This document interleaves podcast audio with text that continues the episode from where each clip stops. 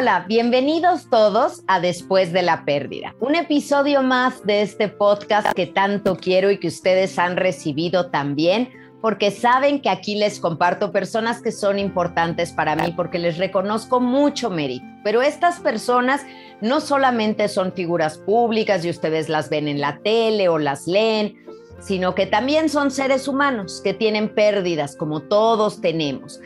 ¿Qué les ha ayudado a salir adelante de sus pérdidas? ¿Cómo las han trabajado? Esa es información muy importante para nosotros. Para mí, estas son conversaciones significativas, importantes, y por eso quiero compartírselas. Y hoy está conmigo alguien que yo quiero mucho, que me da mucha alegría su sola presencia en este mundo, porque es alguien auténtica, es fresca, es una de las plumas más divertidas que yo he leído, porque de verdad se transparenta y creo que ustedes lo han sentido también.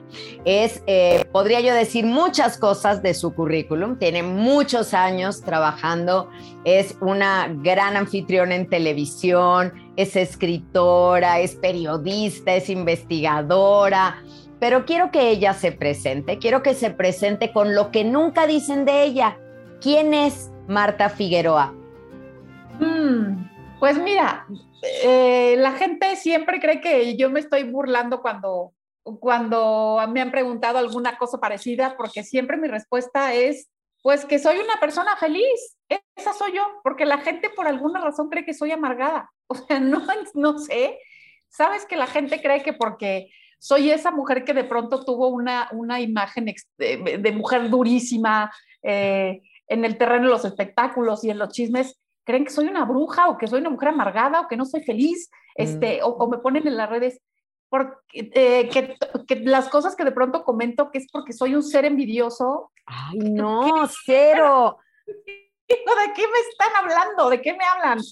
Pero bueno, la gente tiene sus ideas, pero yo te puedo decir que, que, que yo soy esa que tú dijiste y, y, más, o sea, soy una persona que le gusta mucho la vida, que le gustan las cosas simples.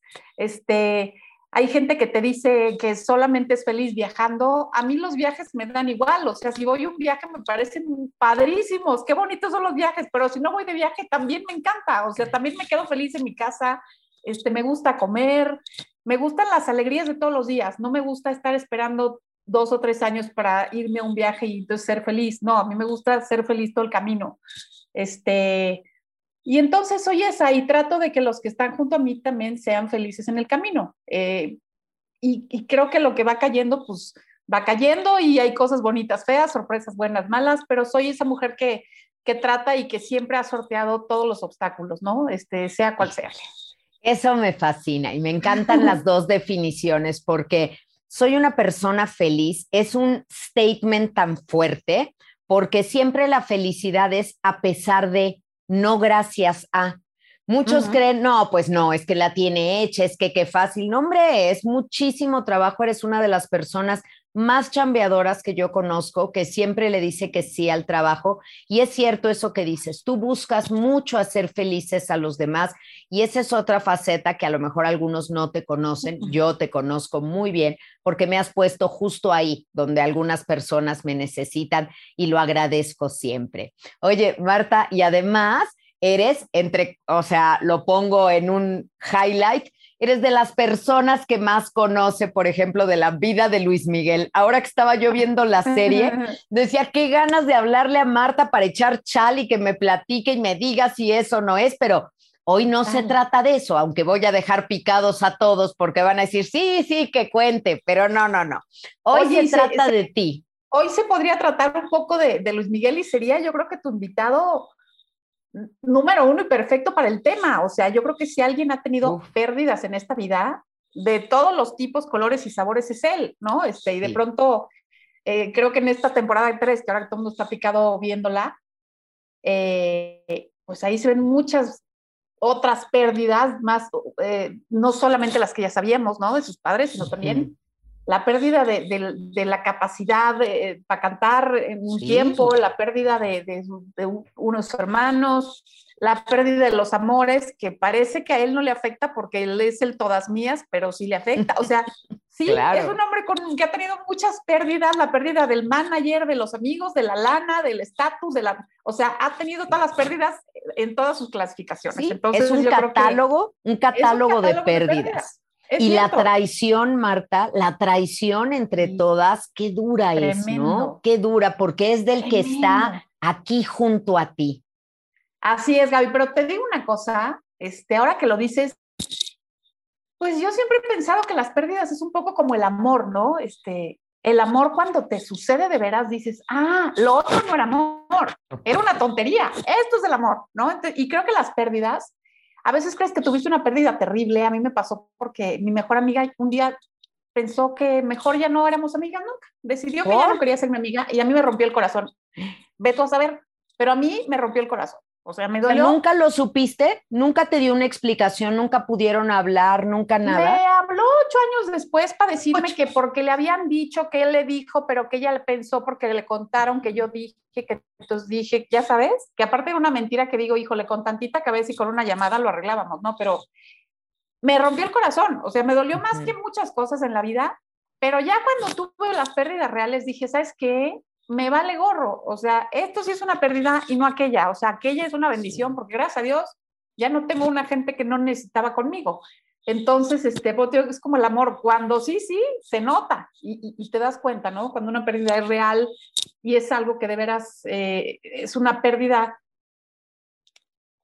que, vale la pena llorarla, digamos, este, es muy diferente a las que crees que todo es pérdida y todo es pérdida. Pues no, unas cosas no son pérdidas, unas cosas son ganancias.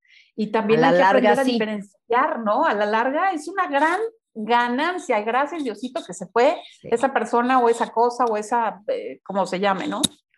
Pero no debemos de juzgarnos en retrospectiva, porque es como si yo te dijera ahorita, ¿por qué no te sacaste puro 10 en sexto de primaria? Si sexto de primaria era facilísimo. Bueno, pero cuando estabas cursándolo tenía su grado de dificultad. Hoy ves las cosas distinto. Y en su momento esa pérdida que te rebasa y que sientes que es la ola que te revuelca y te lleva a aventar, pues también conlleva su duelo y su tristeza correspondiente. Hoy lo pones todo en perspectiva.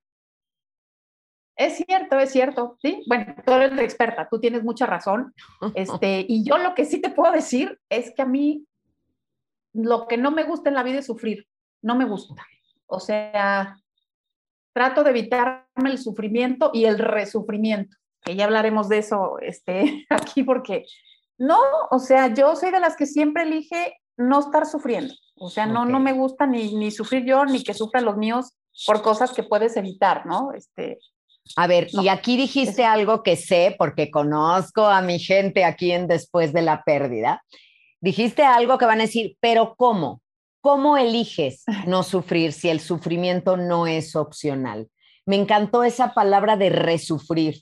¿Cómo le haces para no pasar por eso, Marta?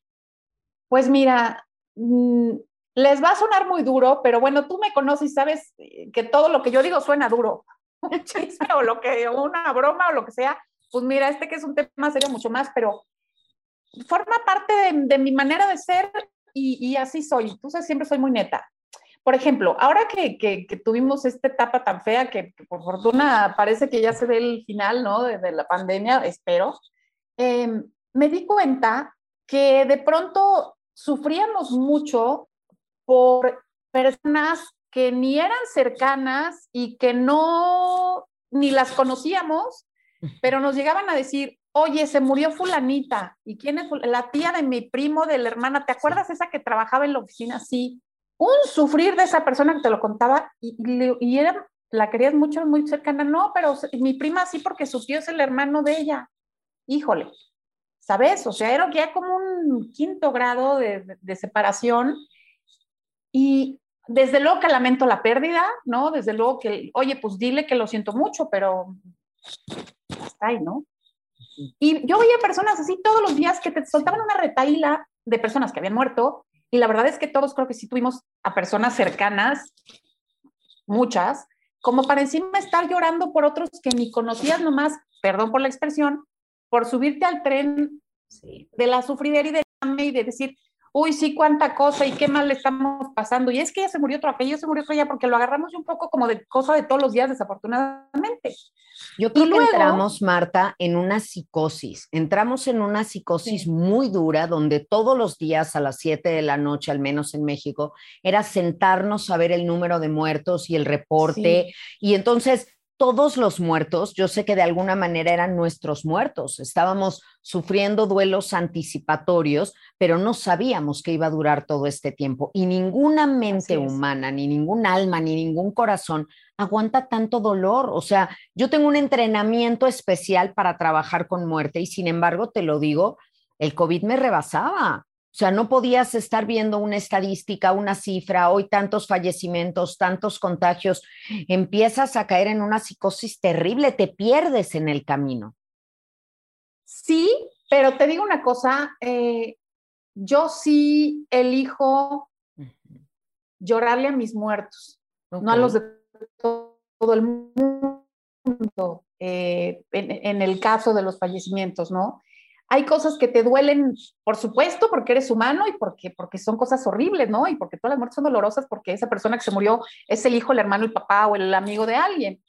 Pero de verdad, yo tengo personas que conozco que, que estaban deprimidísimas porque vieron en la noticia que se murió una señora de Tabasco que quién sabe qué, y su historia era tristísima. Híjole, sí, a mí también me llegó su historia, pero no me voy a quedar ahí atrancada por ella, ni voy a sufrir de más porque tengo mucho, tengo tan poquita energía en esta época de pandemia, con tanta cosa que tenemos encima, que necesito utilizarla para salir adelante, para que mi hijo me vea bien, para que los míos estén bien, para seguir trabajando y para seguir adelante, porque si me siento a llorar por la señora de Tabasco y por el niñito que se cayó y por el otro señor que se murió y lloro por los 2000 que nos dijeron a las 7 de la noche, ahí me quedo, ahí me quedo ni para atrás ni para adelante. Entonces, es, eso es lo que te digo que yo sí elijo por qué cosas y por qué cosas no. Claro, y sabes, Marta, te entiendo y me recordaste ahorita a una, una tanatóloga que conocí que me decía, con cada usuario que tengo, un cachito de mi corazón se muere con él.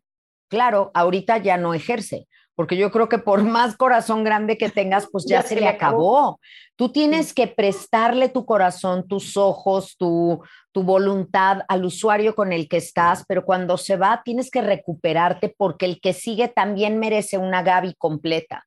No merece una Gaby disminuida por el otro dolor y el otro dolor. Y es un trabajo que tenemos que hacer para, como decía Santa Teresa, no te mueras con tus muertos, vive por ellos, capitalízalo a tu favor y poder seguir ayudando a los demás. Así que yo te entiendo perfecto y sabes que la honestidad es una de tus cualidades, una de las muchas que me encanta y que me gusta, porque me conecto con ella. Yo con esto sí sé qué hacer, ¿sabes? Cuando, me, cuando son honestos y me dicen las cosas. A ver, Marta, y platícanos. A ver, Santa Teresa tenía mucha razón, o sea, exactamente, a eso iba. Esa frase ahorita me la dices otra vez porque la voy a apuntar. O sea, esa frase es, a donde yo iba. No te mueras con tus muertos, vive por ellos. vive por ellos, porque a veces nos desvivimos hasta en el cuidado de alguien, ¿sabes? Es que me desvivo por atenderlo. No te desvivas, vive, vive, no dejes de ah. vivir tú, no te canceles. Y no te dije lo del resufrimiento. A ver tiene que ver con eso de, ok, se murió hoy y sufriste muchísimo, ¿no? y, tú mejor que nadie sabes lo que es superar las etapas y todo esto del duelo y salir adelante de, de un duelo. Ok, cumplió un año el muerto. Ahí vamos otra vez. Sí. Porque ya cumplió un año. Entonces, otra vez, y vuelves a pasar igualito de feo, lo triste, lo triste, a llorar otra vez porque ta, ta, ta, ta, ta, ta, ta y ya cumplió, y otra vez, y ahora porque fue su cumpleaños, y otra vez, híjole, yo ahí sí no, no, no, no Mira, hay una, hay una crisis de aniversario que da cuando se acerca la fecha de su fallecimiento, como que se te recrudecen todas las memorias.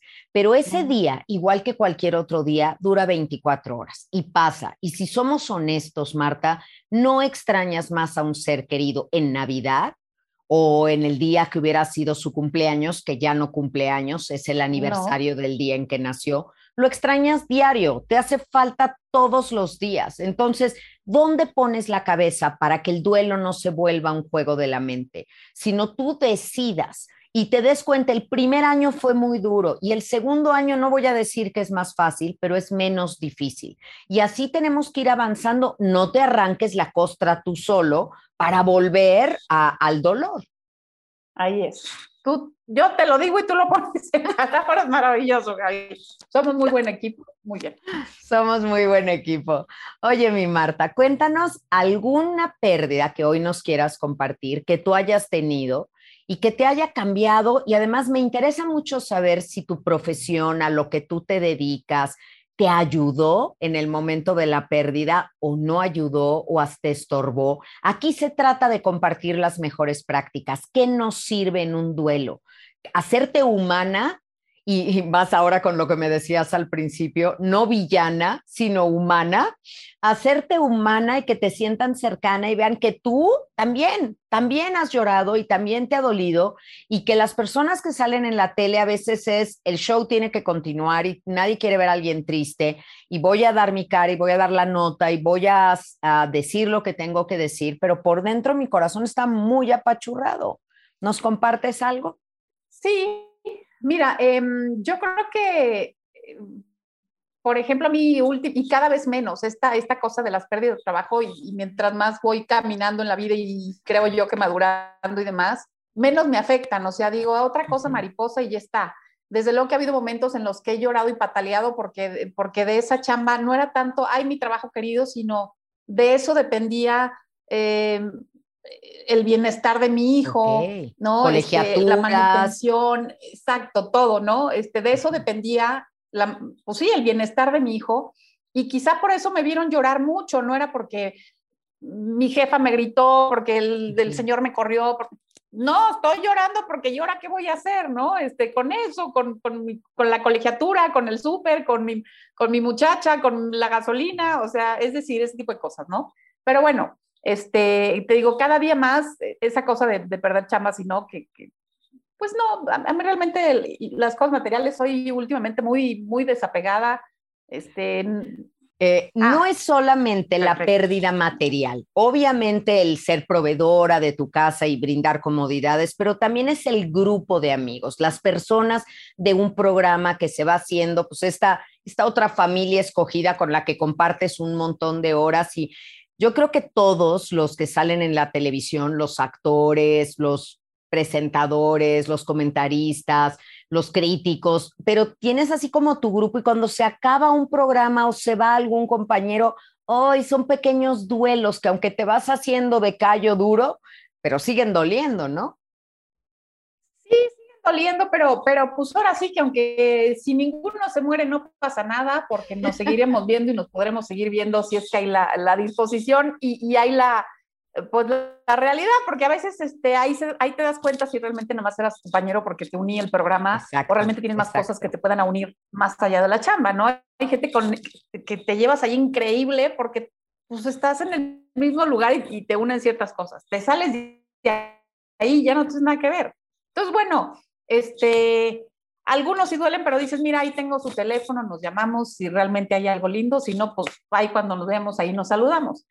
Pero yo sí he tenido pérdidas reales, eh, dos en especial muy, muy fuertes, porque pues me ha pasado esas dos pérdidas que nadie quisiera tener nunca en la vida, ni se le decía nunca a nadie, ¿no? O sea, yo perdí ya a mi papá y perdí un hijo. Em, entonces, eh, pues yo creo que que de pronto son las cosas que, me ayudan mucho a poner en perspectiva todas las otras pérdidas. Y una sucedió cuando era muy joven y una fue pues ya a edad adulta y pues aunque eran distintos momentos de mi vida y de, de madurez y todo, creo que ahí me di cuenta que mi forma de ser siempre ha sido la misma y que el ser como soy me ha ayudado a salir adelante como he podido, ¿no? Este, en el caso de la primera pérdida fue pues como a los 23 años, yo me casé muy joven y mi primer, cuando me embaracé de mi primer bebé, pues era, o sea, no había nadie en el mundo más emocionado con, con tener un hijo que yo, o sea, yo, o sea, era mi hijita en la vida poder tener un hijo, ¿no? Este, eh, pues me embaracé y estaba muy, muy feliz porque tenía muchos años de haber trabajado como burro para poder tener un poco de patrimonio este, para la llegada de mi hijo y demás, pues me casé, me, me embaracé Y todo iba perfecto. Este, incluso fíjate que cuando tenía como un mes y medio de embarazo, Ajá. esto no lo, no lo he contado con nunca, pero cuando tenía como un mes y medio de embarazo, estábamos en Acapulco, un poquito más, como ah, menos de tres meses de embarazo. Estábamos en Acapulco porque habíamos ido a la boda de unos amigos. Y resulta que al día siguiente de la boda, o por ahí, no sé, nos prestaron una lancha con, unos, con otros amigos de ese mismo grupo con los que íbamos a la boda y pues salimos a dar una vuelta. Y entonces cuando estamos ahí, en, pues lejos de la orilla, o sea, a lo mejor a 50 metros de la orilla estaba la lancha, pararon ahí la lancha, no sé qué, y algunos empezaron a aventar al agua y, y, y, traían también una moto de agua y uno de los muchachos dijo yo me subo al agua y invitó a otro que se subiera. Bueno, pues resulta que el que se subía atrás no sabía nadar y aunque traía un chaleco, este, creo que no traía chaleco o algo así pasaba, pero él dijo yo me voy a subir y qué padre, aquí no pasa nada, se subió atrás de la moto y no sé qué, empezaron a dar vueltas del puente, se caen y nadie creo que no sabía que el que venía atrás no sabía nadar. Bueno, no te hago el cuento largo. Yo me aventé a salvar al muchacho porque veía que nadie hacía nada. Y se estaba y me dio mucha angustia que se fuera. Y pues me dio mucha angustia que nadie hacía nada. Pues no, sé si lo pensé, yo creo que no lo pensé, porque si lo hubiera pensado un poquito no me hubiera aventado. Pues me aventé al agua como a tratar de hacer algo, este, a tratar de alcanzarlo y, o a tratar de, de pasarle el salvavidas, ¿no? El chaleco este este, pues bueno, total, eh, medio lo pude, mi marido me estaba como loco, que no, que no, que no sé qué, que, que, me iba a jalar y nos íbamos a ahogar los dos, gritaba el señor de la lancha y le dije, pues ayúdalo tú y nadie hace nada, entonces bueno, yo ahí, como pude, ya le, le, pasé el salvavidas a este muchacho, ya llegó alguien más por otro lado y, y lo, pudieron, lo pudieron agarrar y poner el chaleco y subirlo a la lancha y sí estaba en estado de shock este pobre muchacho. este, pero se salvó salvó. Yo me subí a la lancha, no sé qué, no sé qué, pues empecé, ya sabes, con, cosas, tuve que ir al doctor y yo dije, no más falta que pierda el bebé porque por andar de heroica, ¿no? Este, pues me pusieron en reposo, estuve como en riesgo, me puse en reposo, total, todo muy bien. Pasé el susto, que, que sí fue un susto grande, y llegué al término del embarazo con todo y todo. Pues total que ya estábamos ahí felices y a la hora del parto nace mi bebé precioso y se muere al ratito. Este, sí, vivió unas horas solamente. Vivió unas horas solamente. ¿Era niño, Marta? Era niño. Era. niño y era el primer niño después de muchas mujeres en mi familia, no hay mujeres oh. casi.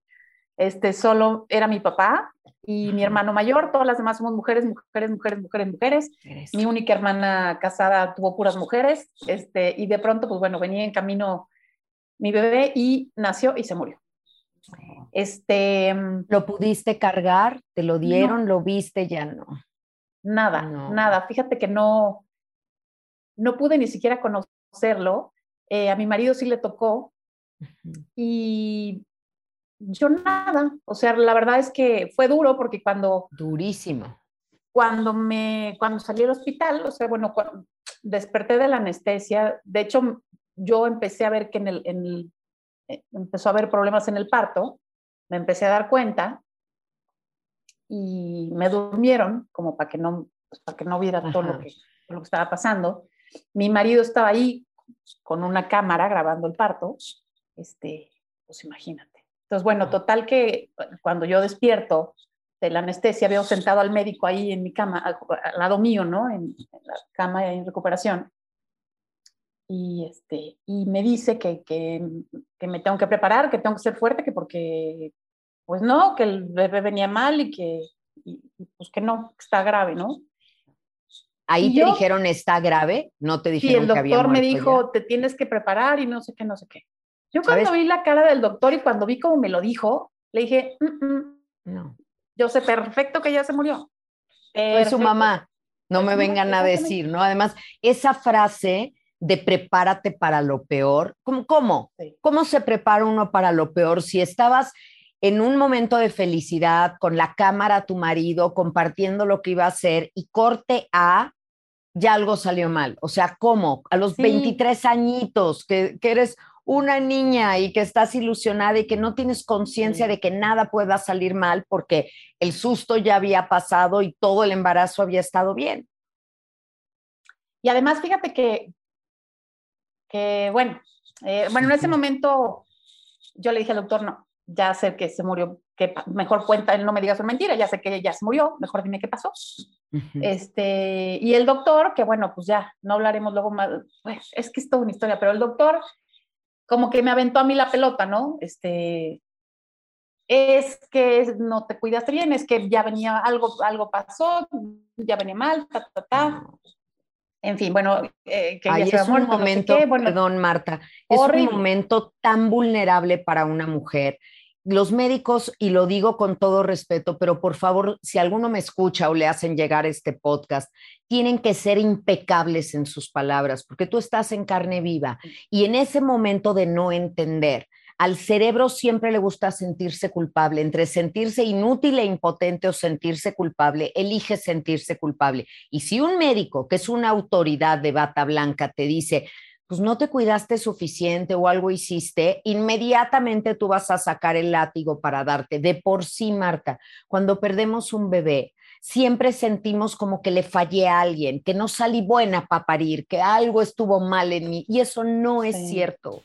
Esto no es cierto. Hay dos millones de complicaciones que pueden pasar al momento de la fecundación, al momento del embarazo, en el momento del parto. Un hijo es un milagro, siempre lo es. Pero bueno, o sea, en ese momento tienen que tratarnos con cariño, tienen que buscar la explicación, lo más científico y no limpiarse las manos para evitar demandas o responsabilidad.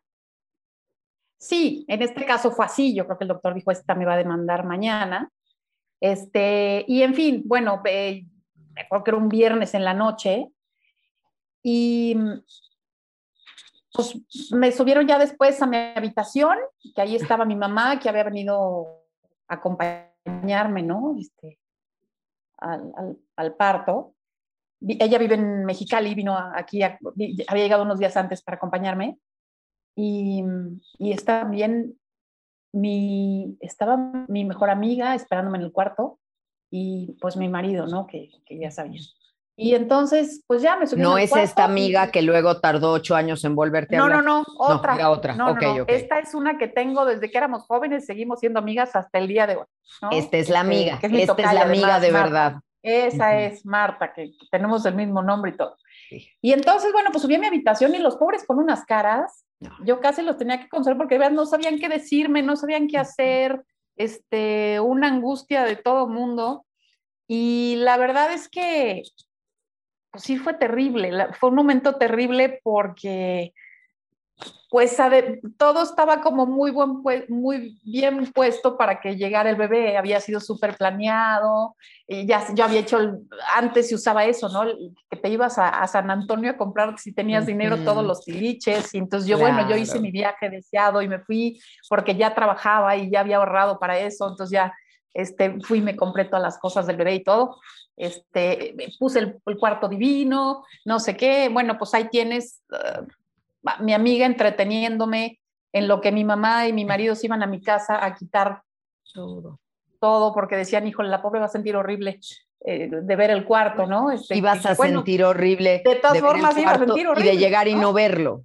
¿No? Porque también lo habías puesto con toda esa ilusión y es lo que las personas no entienden cuando algunos, aunque no me lo creas, minimizan la pérdida de un bebé. Hay otros padres, inclusive, que han perdido hijos y dicen, bueno, pero no es lo mismo un bebé recién nacido a alguien con el que ya habías convivido 10 o 20 años. A mí no me gusta comparar una pérdida con otra, porque la muerte de un hijo es algo terrible tenga la edad que tenga, no es cuánto tiempo tengo de conocerlo, es todo lo que tengo invertido en él. Tú ya eres mamá, tú ya lo amas, están todos tus sueños, tus expectativas, tus ilusiones y nunca podemos minimizar ese dolor. No soporto y seguro te lo dijeron, Marta, eres muy joven, van a venir otros vas hijos. A poder, Vas a poder, Dios sabe lo que hace. Y todo eso que en ese momento dicen, te suena campana rota. Sí, y la verdad es que fíjate cómo yo luego como que le di la vuelta, este, y por eso te digo que yo siempre he tratado de ser muy, muy práctica en, la vida y alejarme como, como, como, de sufrir, ¿no? Este, resulta que ya cuando llegué a mi casa, pues al día siguiente, o sea, me dijo, quédate aquí un par de días, pues ¿para qué me voy a quedar? ¿A qué? ¿De qué o qué? ¿No? Pues ya, yo al día siguiente, en cuanto, esto ya era viernes en la noche, al día siguiente en cuanto me pude levantar, me fui a mi casa. Te fuiste. Llegué a mi casa y pues sí, obvio entré a mi casa y lloré, pero no, por, no porque mi casa fuera especial, sino porque me acaba de pasar algo horroroso, ¿no? Entonces, bueno, pues ya lloré y lloré. Eh, hubo un momento en que se fueron, salieron, mi marido no está, salieron mi mamá y mi marido, y yo, pues que me había salido del hospital con mi cajita de cenizas, ¿no? Con mi bebé, eh, pues aproveché que ellos no estaban para abrir las cenizas, porque pues ni siquiera, como te dije, pues no pude al bebé, no lo conocí, no nada, mi marido sí pudo. Pues abrí la caja de cenizas porque ni siquiera yo en mi vida había visto las cenizas de nadie, ¿no? Pues a esa edad no había tenido yo, ¿por qué? Gracias a Dios ni nada. Pues abrí las cenizas, metí la mano en las cenizas y conocí ahí a mi bebé y me, me dio un llorar que no paré de llorar no sé cuántas horas seguidas hasta que contacto no con la realidad necesitabas eso. Todo te, había sido por las circunstancias robado el momento de sostenerlo en brazos de besarlo de todo tenías que hacerlo real. Y eso que hiciste a lo cual tenías totalmente el derecho porque eres su mamá y fíjate que estoy usando el presente porque ser madre es un cargo vitalicio no mientras vive tu hijo, mientras vives tú. Y eso te ha dado fuerza, porque una de las cosas que más para mí, más te caracterizan es ser mamá. Eres una gran mamá. Yo no sabía que eras mamá de dos, pero hoy que lo sé y que me lo compartes, lo entiendo. Lo entiendo que en ese momento tenías necesidad de eso, de hacer ese contacto con la realidad. Polvo somos, en polvo nos convertiremos y, qué bueno que tuviste esa catarsis sola, como lo necesitabas.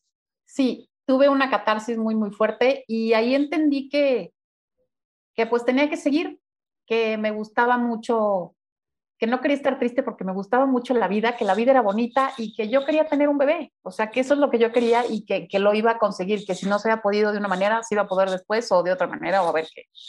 Y entonces como que dije, voy a salir adelante me fui para arriba y, aunque me costó tiempo pues, físicamente, eh, porque ya después me enteré de cosas, ta, ta, ta, que pasó en el parto. Bueno, total que, haz de cuenta, yo perdí a mi bebé en agosto y me dieron de alta en noviembre. O sea, cambié de médico porque nomás no, con este no, y, y, hasta noviembre me dieron de alta en unos ires y venires de tratamientos de cosas de, este, para estar yo bien del cuerpo porque la operación no fue bien. Entonces, bueno, el caso es que en noviembre ya me, dio de alta el doctor y, para no hacerte el cuento largo, después de todo ese Via Crucis, yo en el 25 de diciembre o algo así, estaba embarazada de nuevo. Mm. Y el doctor me regañó horrible porque el doctor nuevo me regañó porque me dijo, te dije que te esperaras, que porque el cuerpo, que porque quién sé qué, que porque no estás lista. Y le dije, pues yo ya estaba lista, fue culpa de este güey, ¿no? Este, pero yo ya estaba lista. Entonces, perdón, o sea, mí me regañen ni nada. Mejor cuídame durante el embarazo y ayúdame a que yo no sufra y a que no sufra mi bebé. Este, y sí, con este doctor, pues, em, contra el pronóstico del médico, que digo que no quería que me embarazara todavía, pues a los ocho meses nació Alejandro, que solamente se adelantó. ¿Ocho meses? dicen que es peligrosísimo, que mejor al séptimo, al octavo. Sí, a los ocho meses, una semana. Y ya del tamaño que era, le digo, oye, tú has que has tardado hasta los nueve y nacerías como los bebés esos de Indonesia que pesan siete kilos. O sea, este, nació perfecto. Nada más tuvimos que ponerlo un momentito eh, en estos baños de sol porque tenía bilirrubina, que hasta ese momento comprendí lo de la bilirrubina de Juan Luis Guerra. Ah, este, Se te ponía amarillo. Un niño ¿Te acuerdas que me sube la bilirrubina amarillo y lo poníamos en baños de sol? Eh, y nació un niño perfecto que me hace muy feliz, que, que, yo lo quiero mucho y que yo toda la vida cuando me preguntan, pues siempre digo que Alex es mi único hijo. O sea, yo nunca hablo, nunca hablo de dos hijos y te voy a decir por qué. Porque yo elegí, volvemos al inicio de la plática donde decían que cómo eliges tú sufrir o no. Yo elegí que no le iba, que no iba a tener esa historia para seguir sufriendo yo, ni que Alex sufriera la pérdida de un hermano que ni sabía, ni había conocido, ni había ni, nada. O sea, no quería yo echarle ese peso en la espalda de, ay, mi hermanito muerto. Dije que no, definitivamente no. Entonces, eh, no, que, no sé, o sea, fue lo que yo pensé en ese momento y, y, ahora que lo vuelvo a pensar, digo, pues creo que tomé una buena decisión, no me hubiera gustado. Conozco amigos que han pasado por, no sé, que, tienen abortos a mitad del embarazo o alguna cosa, y sí han llevado a los hermanitos, siguen visitando la tumba del hermanito que no se logró. Yo elegí que no. Yo elegí que no quería una historia triste para Alex de fui a visitar la tumba de mi hermanito. No. no querías que Alex fuera un niño arcoíris, de estos que nacen después de la tormenta.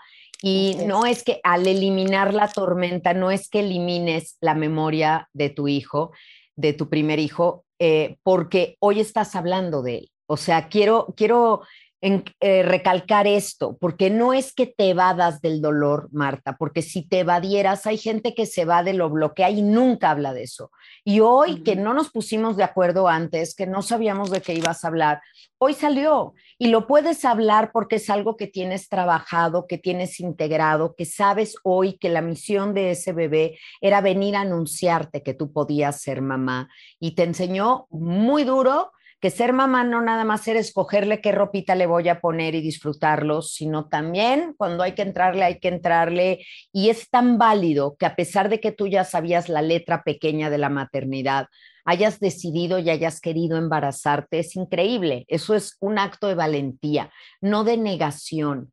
Tú aquí no estás negando el dolor como que no existió, simplemente te quedas con el amor y sueltas el dolor. Y yo, yo aplaudo eso aplaudo que podamos decir en la vida, sí pasó, pero ya pasó, y quiero siempre moverme desde las presencias y no desde las ausencias. Porque las casas, las casas, nuestros hogares, nuestro corazón, se construye con los ladrillos que sí tenemos, no con los que no están. Los que no están son fortaleza en nuestro corazón, es un refuerzo para ser quien somos.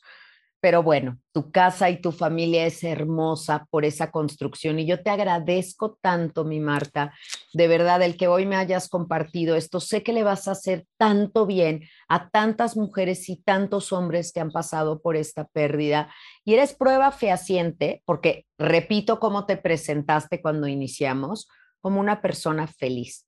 Y la felicidad siempre es a pesar de, no gracias a. Esa es mi Martiux. Esa es mi Martiux que tanto quiero. Pues Gracias. Sí, fíjate que, que, no, te, te, lo agradezco mucho a ti porque, pues bueno, son cosas que, que no son fáciles de hablar y que tampoco, yo no soy muy de andarme luego con las banderitas, ¿no? Para pa, pa, pa, ganar popularidad o cosas, ¿no? Son cosas mías que ahí están y que, y que creo que son importantes y, y, que deben de estar en el lugar donde están, ¿no? Este, y te digo, y yo sí creo que una de las, de las de la labor de, las mamás es evitarle sufrimientos a los hijos. Y me parecía que dentro de esa categoría de evitarle sufrimientos a los hijos, entraba dejar a Alex tranquilo con este tema y, y, en lo que sabes si te va a entender, si no te va a entender, qué va a entender, cómo lo va a entender, cómo lo va a sentir. Mira, ¿no? Mejor así. Y Alejandro creo que, o sea, desde luego lo sabe, pero tiene eh, tiene así como la noción de que algo pasó, pero que quién sabe, ¿sabes? O sea, no, no es una historia dramática en su, ni en la nuestra. No es, no es hijo del duelo, es hijo de Marta. Sí. Y es, esa es la diferencia. A ver, mi Marta, gracias de nuevo y vamos a pasar a esta segunda parte del podcast que les fascina a las personas porque son tres preguntitas y contéstame lo primero que venga a tu mente, ¿de acuerdo? No tienes que elaborarlo mucho, sino lo primero con lo que asocias. Justamente cuando oyes la palabra muerte, ¿qué es lo primero que viene a tu mente? Uf, pues debe ser otro mundo, ¿no? Yo sí creo que es otro mundo la muerte, sí. Otro mundo. Creo que sí. No, no sé decirte si creo que haya más allá. A veces lo creo, a veces digo, no, pues no puede ser. Yo creo que nos vamos y nos vamos. ¿No? Pero, pero sí, quiero pensar que es otro mundo y que allá están todos y que un día me los voy a encontrar de nuevo, ¿no? O sea, siento que me voy a reencontrar con mi papá, siento que Lorit está sentado con mi tío y que están juntos y que se acompañan y que nos ven y nos cuidan y platican y esas cosas, ¿no? Me gusta pensar esas cosas. Ay, qué lindo, qué lindo. Otro mundo, me quedo mucho con eso. A ver, imagínate que tú estás muriendo, estás en la etapa final de tu vida y tienes que darle o quieres darle una recomendación a alguien que está empezando a vivir. ¿Qué le dirías? Ay, que sean felices, que sean ellos mismos y, que no le hagan caso a los demás, que les valga más lo que opinen de ellos. O sea, de verdad. Y más en esta época que están tan pendientes de que dijo, que no dijo, me puso like, no me puso like, si me quiere, no quiere, si me aprobó, no me aprobó, que están tan atentos de la aprobación de los demás, no solo los chavos, conozco gente de nuestra rodada que también ah, está en lo mismo. Claro, claro. De veras que no les importa la aprobación de los demás, vivan y hagan lo que quieran. O sea, eso creo que es bien importante. Es, son unas sabias palabras. Espero que de veras les llegue, porque todas estas reflexiones que hacemos de qué diría uno cuando le vas a dar un consejo a alguien, no tenemos que esperar ni a estar muriendo nosotros, ni los otros, aunque no estén empezando su vida, pueden decir, ya se me pasó el consejo. Este es el momento. Si ahorita lo estás oyendo, si ahorita conectas, vive, vive y que no te importe lo que te digan los demás, porque el que ellos no hayan logrado algo no significa que tú no lo vayas a lograr. Y mi Martiux, una difícil. ¿Cuál es tu película favorita? Uy, está fácil. Ah, está fácil. Pensé que te iban a gustar mucho. yo soy súper cinera, como sabrás. Me vuelvo loca con el cine, pero sí tengo una que por muchos años ha sido mi favorita porque la veo y la veo y la veo y cada, cada vez que la veo lloro y no puedo dejar de llorar en el mismo lugar y es Cinema Paradiso. O sea, sí me parece la mejor película de todas. O sea, sí la veo y, me parece que tiene todo lo que debe tener. Eh, me parece una película entrañable, ¿no? que habla de, del amor, pero de una forma tan particular. O sea, me encanta esa película. Este, habla también de la pérdida, ¿no? Este, pero es tan bonito, todo es como música, todo es precioso, la pérdida, el amor, la tristeza, todo es precioso en la película. Me encanta esa película, la amo y la vería muchas, muchas, muchas veces más. Qué gran recomendación, Cinema Paradiso. una maravilla, una maravilla y llena, llena de tanatología y de amor y de conexiones, de conexiones sin importar la edad. En cualquiera de sus formas. Sí, y de amor al cine también, ¿no? De amor al de amor a la pantalla. Ay, qué hermoso. Mi Marta, gracias, gracias por esto que hoy nos has regalado de verdad cuando, cuando escribías aquella columna de lo bueno de lo malo, que era como el lado B de lo que, de lo que pasaba, siempre me ha fascinado, siempre me ha fascinado tu manera de escribir, tu claridad, tu honestidad, eh, tienes toda la credibilidad para mí, la confianza. Y hoy me has mostrado otro lado que, que nada más me reiteras que mi corazón no se equivoca cuando escoge a alguien para vivir en él y tú sabes que aquí estás en él, tienes renta congelada, fíjate, aquí estás. cuéntale a todos, al contrario, cuéntale a todos dónde te encuentran, cuáles son tus redes sociales, dónde te pueden ver en la televisión con nuestro querido Pepillo, cuéntales todo.